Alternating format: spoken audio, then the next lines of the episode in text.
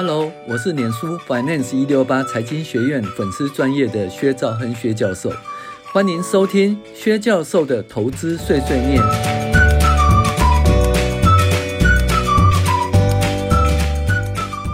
各位网友，大家好，我是薛兆亨薛教授。那今天来跟大家介绍二零二二年第三十五周美股回顾与重要经济指标分析。那我们先讲说九月魔咒哦，九月份通常是一年中哦最糟糕的月份，也是一年中唯一下跌次数多于上涨次数的月份。那是否重新测试六月十六号以年来以来的低点呢？而结束熊市反弹？那我们拭目以待。那现在是年准会鹰派气功主导市场，那九月预计会缩表增速一倍。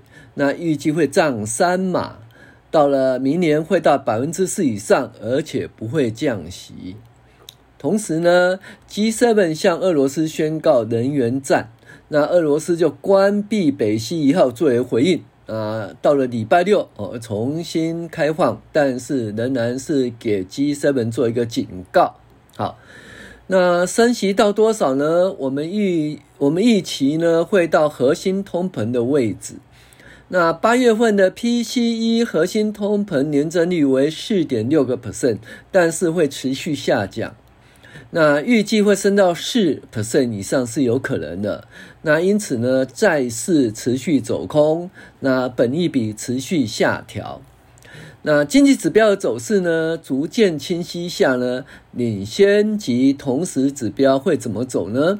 领先指标的部分，ISM 制造业的订单指标回复到成长，由衰退回复到成长，所以这个是一个领先指标，是一个不错的呃的一个指标。同时指标部分呢，消费者信心指数回升，那就业市场仍然亮丽的前提下，目前工资年增率达到百分之五点二。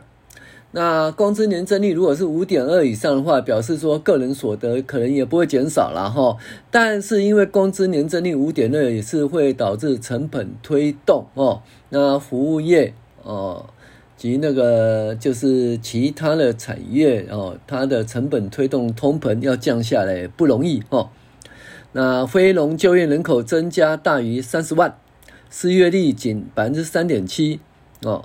那有人说哦，从三点五变三点七变很糟糕，不是不是，美国长期以来如果是百分之五以下的话，都相当不错了哈，百分之五以下都相当不错，那百分之三点七其实都还好哈，百分之四百分之四点五以后五四点五以后再担心哈，还差不多哈。那初领失业救济人数下滑，所以消费者信心仍高。但是因为本益比下修，为什么本益比下修？因为十年期公债殖利率从二点六趴就回复到三点一九趴哈，那所以那十年期公债殖利率上上涨的话，那市场的本益比哈无风险的本益比就会下修了哈，那本益比下修，股价下跌乃是正常哈。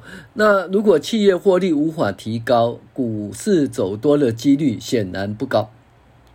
所以看第三季的企业获利啊，如果第三季的企业获利不行的话，那第三季的那个股市哈本来就会不好。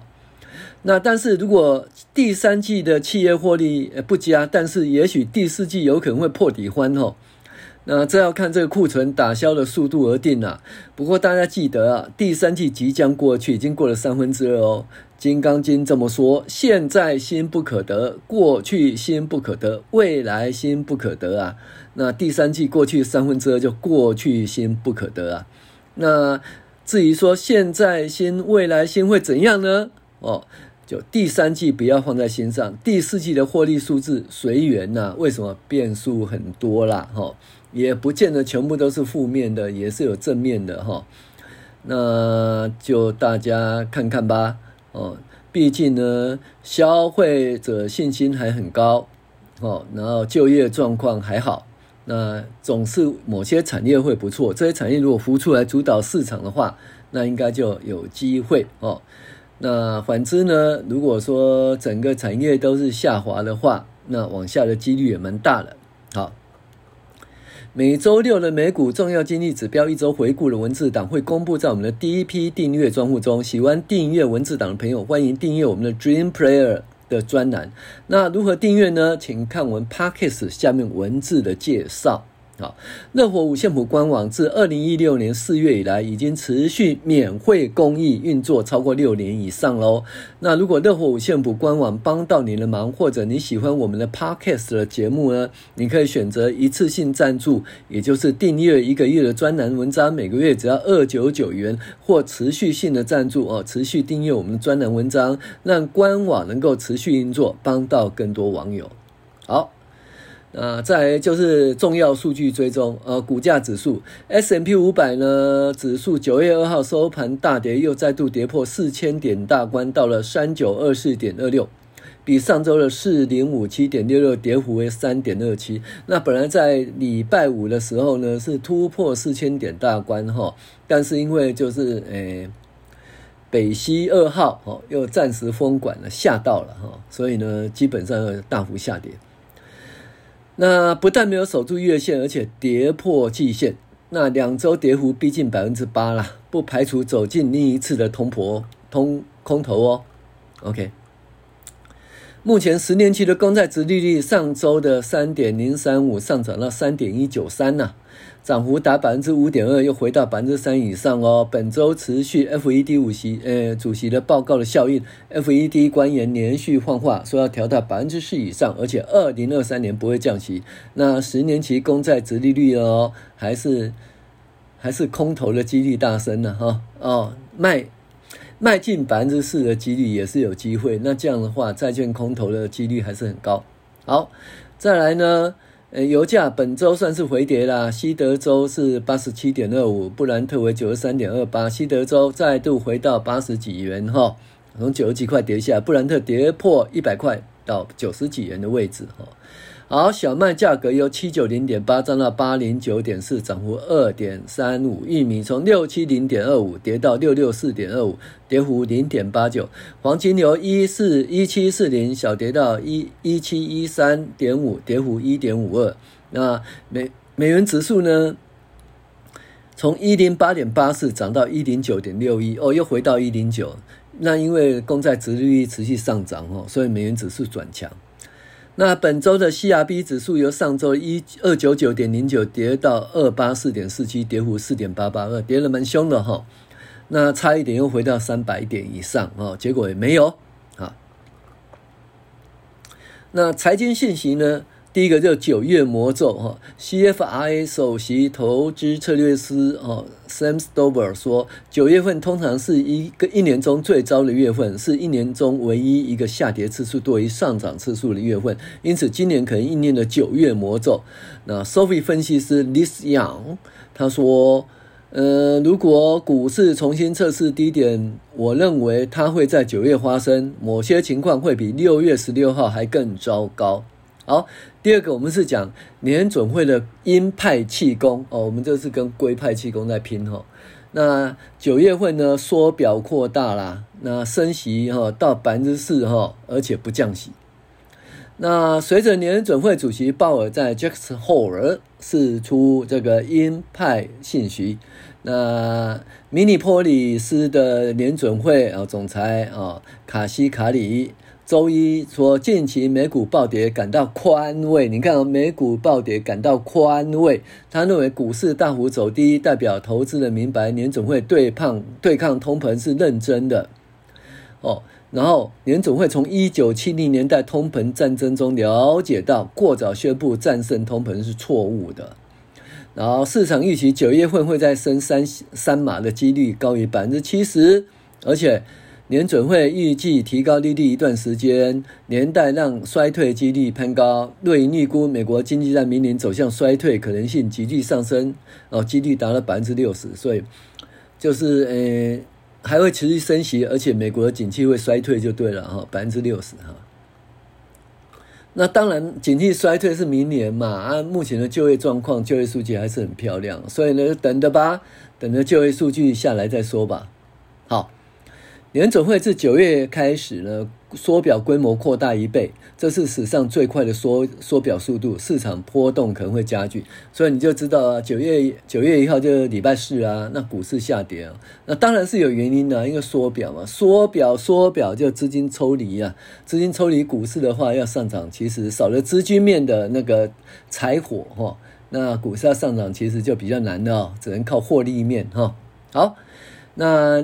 今年联邦公开市场委员会 （FOMC） 的投票委员克里夫兰联准会的总裁哦，Mester，周三表态，联准会需要在明年年初以前将利率升到百分之四以上，而且提高水位一段时间，估计在二零二三年年底都不会降息。哇，这讲的也太恐怖了！当初都预计说通膨降低，联准会降息，结果没有这回事哈，这是龟派气功，呃，不是。鹰派气功的影响哈，所以股市呢，呃，受到联准会的鹰派气功的威力影响了。那十年期公债殖率看来会维持在百分之三，甚至百分之三点五以上。那这样的话，就是嗯，无风险的本利比会下调，那股价要上涨其实很难哦。好，再是企业获利，分析师表示，展望未来疲软的财报收益。是要注意疲软的财报收益，而不是更高的利率，呃，可能是对美股构成最大的威胁。那摩根士丹利的模型解释，未来几个月企业美股存利增长将急剧下滑。他建议从今年起的股市哦，将取决于财报表现，股民应专注于这个风险，而不是年准会啊。那为什么不是年准会？年准会这个东西很确定的哈。那一个确定的东西，那你就知道。那很快就股市就会反映这件事情了。那那比较不确定，我们讲说哦，因缘因缘因缘，其实最主要是在财报了哈。那财报的话，这个美股盈利年增率急剧下滑。那美股盈利年增率下滑哈，跟着变负又不一样。美股盈年增率呢，比如说增加百分之八，增加百分之十，增加百分之五，都是成长哈。那因为去年基期很高，而且呢，股价其实也有反应了哦，也有反应了，就从高点下来也多少将近二十趴左右哦，但现在还有跌十几趴。所以呢，注意是要在美股盈利。那至于说呃。联准会的升息缩表，这在预期之中了哈，预期之中也会持续影响，但是因为预期之中总是股价会有反应。那至于美股盈利呢，则是比较注意的部分哈。然后就业状况呢，那劳工局统计呢，公布就业呃周二七月空缺哈，职位空缺呃预期高出一百万个，那显示呢劳动市场极度紧绷，而且薪资压力依旧存在。所以要薪资要降下来，其实是很难哈。那数据方面呢，劳动市场哈依然强劲，呃，制造业活动改善哈，支持年总会持续升息啊。那初领失业救济人数连续三周下滑，哦，降到两个月最低。所以劳动市场很强，那年总会当然就敢升息喽，对不对？因为因为他担心什么？年总会控制的就是一个是失业率嘛，哦，一个是就业状况，另外一个叫通膨。那就业状况不错的话，就就把通膨打下去啊！你要怕什么哦？所以呢，持续升息哈，联总会是比较无后顾之忧。好，ISM 制造业指数，呃，很多人说美国制造业已经已经不再是重要，所以很多人在不再看这个指数。可是我觉得还是很重要啊哈。那 ISM 制造业指数呢，持稳在五十二点八，那还是在一个扩张的状况，跟上个月一样。可是我比较喜欢的是说。连续几两个月的那个订单指数呢下滑，就跌到五十以下，那又回到五十以上，那表示说，哎，订单又开始扩张了哦，这是一个好的一个领先指标。那晶片法案，那随着通膨趋缓呢，晶片法案实施立法，就 First Solar 啊，然后什么 Toyota、Honda、Corning 啊，还有美美光，持续在美国扩大投资设厂哦。那其实我觉得拜登在这方面表现的比川普还好哈，因为拜登是用一些法案哈，呃，透过参众两院的通过这些法案。那川普在这方面呢，就凭行政命令啊，还有个人魅力哈。那拜登这方面，我觉得做的会比川普还好。所以呢，诶，制造业回美国，美国制造的比重会渐渐提高哈，这也是一个趋势。好，再就能源战。那七国集团 C G7 呢，同意对俄油哈实施价格上限，减少俄国石油收入，同时推动全球能源下滑。那俄国当然就说啊，你敢给我这样子哈，那我就不卖给你了哦。那是这样讲的哈，有没有办法控制石油的价格？当然有啊。为什么？你看哦，你只要在那个期货那边给他做下空单，压压压哈，对不对？那石油价格下跌的几率很大，那为什么呢？因为就是石油的供需哈，那石油的供需呢，基本上石油的供给并没有减少。为什么？俄罗斯目前石油虽然会在欧洲会诶可能会减少，可是它出口给亚洲，其实主要是中国跟印度的部分，那持续出口，那中国印度可以靠这个呢转卖哦，就有价差获利，所以俄罗斯这一边的部分呢，嗯。并没有减产，到目前并没有减产。那美国的部分的页岩油持续慢慢在增加产能哦，所以这个部分呢，供给跟需求，供给方面有没有减少？需求方面，因为中国最近呢，因为就是清零的问题啊，然后停电的问题啊，所以中国在七月份的呃零售方面，还有那个工业生产方面数据不佳。那工厂这中国这边数据不佳的话，它是。诶，石油的需求就减少，所以需求，因为中国是第二大经济体，那欧洲这方面是因为俄罗斯持续跟欧洲在对碰哈，所以在制裁欧洲，欧洲也在制裁俄罗斯，所以欧洲这方面的石油呃需求呢，呃也有降低了哈，因为是停滞性通膨，所以需求这方面其实有一点减少哈，然后供给这方面不变，那现在问题来了，就是说。那如果说俄罗斯销给欧洲的少的话，那欧洲就必须要从哪里？从那个沙乌地阿拉伯这边过来哈，哦，从中东过来的，那基本上油会比较贵。那从美国过去的话，油会更贵了哈，更贵，那成本会提高。但是整个世界来看的话，其实石油的供给哈并没有减少，那需求降低就对了哈。好，那所以。你说这些国家要打败油价可不可能？当然可能呢。当初一百四十七块美元的油价是怎么被打到负三十块美元的？还有呢，那中国的煤炭哈，那个燃料煤为什么股燃料煤价格可以下跌？当然是可以控制，可以去打的哈。那我们就拭目以待好了。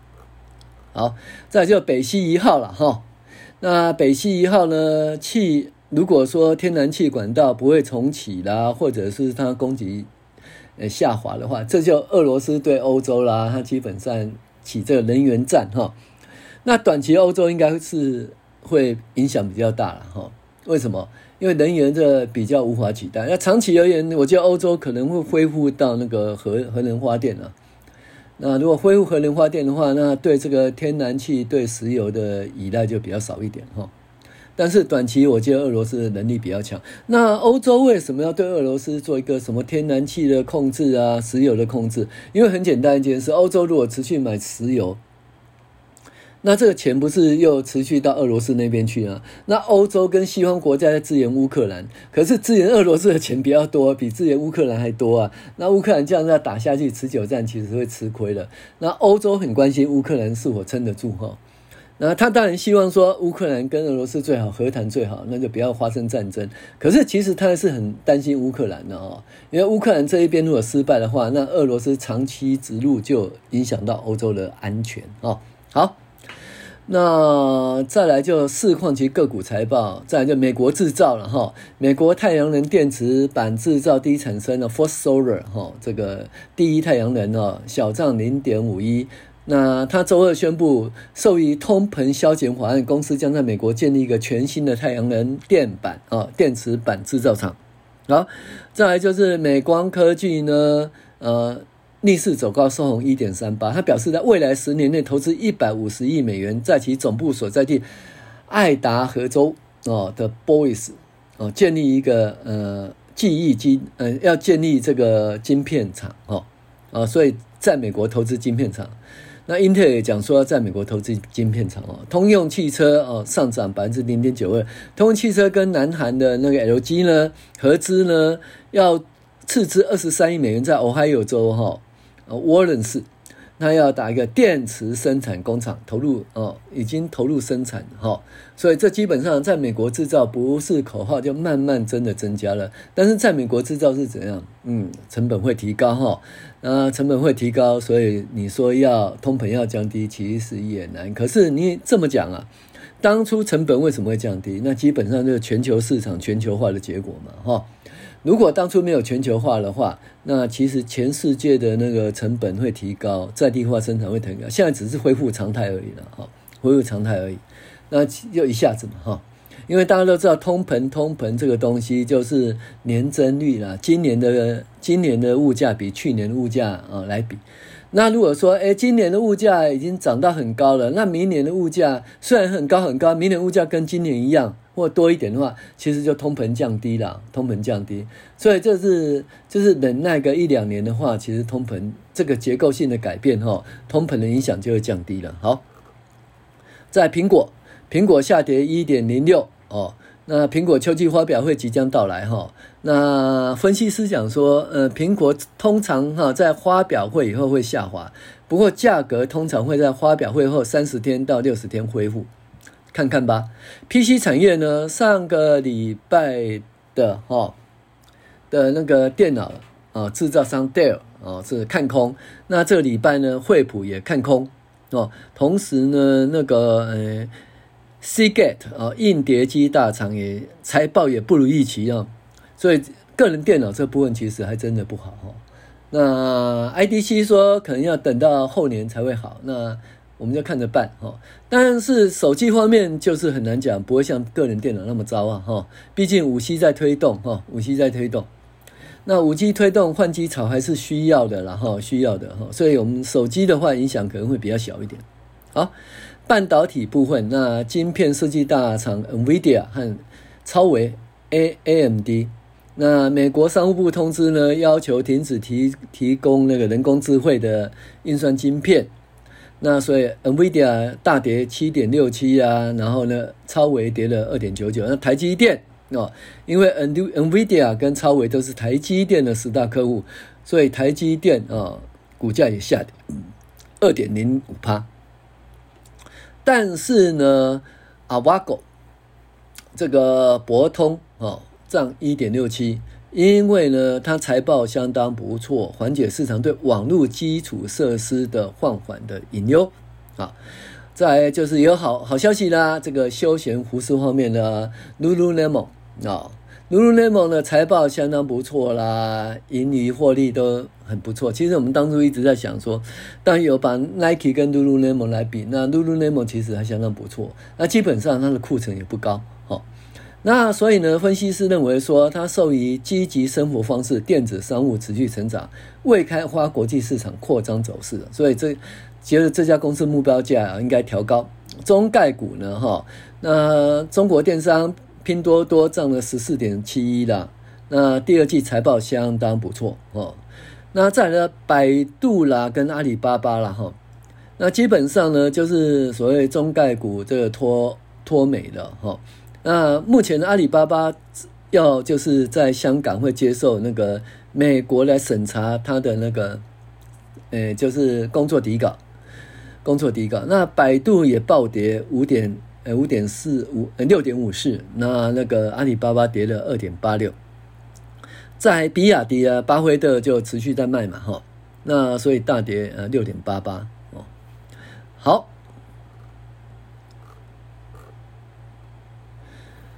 那重要经济指标啊，总结就是就业市场强劲，消费者信心提高，不动市场有不动产市场有转机，订单数据喜忧参半。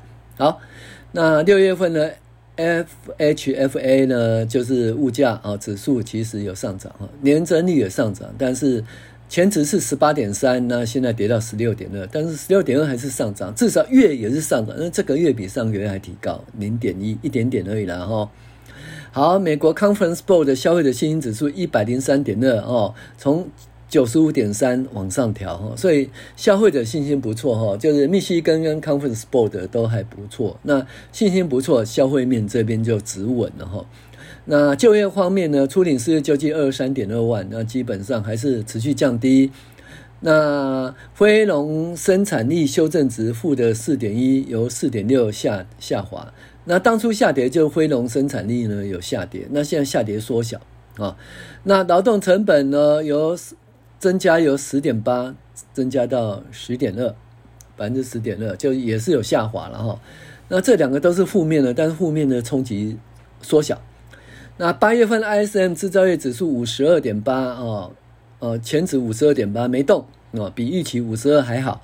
那基本上不是这里，基本上是这它这里面呢，第一个订单指标也不错哦，第二个物价指标下滑哦，所以基本上还不错。那在营建支出月报哈增加零点四，那上一期呢是负的零点五，哎，这一次哦，很久很久没看到那个不动产的指标开始上涨了哈。那所以我们说有转机了。那非农新增三十一点五万啊，那三十一点万还相当不错了哈。虽然上期是五十二点六万，但是三十一点万相当不错。失业率报三点七，前值三点五哈。那三点七是增加零点二没错，但是美国失业率其实在百分之五以下都相当不错了，百分之四以下其实都充分就业了哈。所以这件事你就不用去管它。好，那每周年资。嗯，薪资呢年增是五点二，前值也是五点二。那年增五点二的话，基本上就是，呃，个人所得会提高了。那这个人所得提高，可是他要去跟物价来比了哈。那物价如果说，嗯，高于实质的那个年增率，如果高于五点二的话，哈，那基本上你就是会缩水嘛，会缩水。那如果说物价呢，就是实质的物价呢，哦，就低于五点二的话，那你就多出所得来。那多出所得来，你就增加消费就对了哈。那但是增加消费，物价会上涨，所以这个东西我们讲因缘，因缘就是哪个力量比较强哈，彼此之间的呃互相的牵制，会得到最后的结果哈。好，那七月份耐久材订单呢，修正值是负的零点一，那。这个东西因为是七月份，我们八月份的 ISM 出来的结果呢，其实就是是扩张了，所以七月份的资料是比较旧一点，但是基本上还是不好的数字哦。好，那以上是诶本周的美股的回顾哦，重要经济指标分析哈。那我们呢，在那个第二季的财报哦。公布以后，我们挑出了六十档股票哈，那陆陆续续在我们 DEM Dream Player 上面发表哈。那如果对我们这个所挑选的股票有兴趣的话，那欢迎大家订阅我们的 Dream Player 哦。订阅方法就看 Podcast 下面的说明。好，我是薛兆恩薛教授，谢谢您的收听。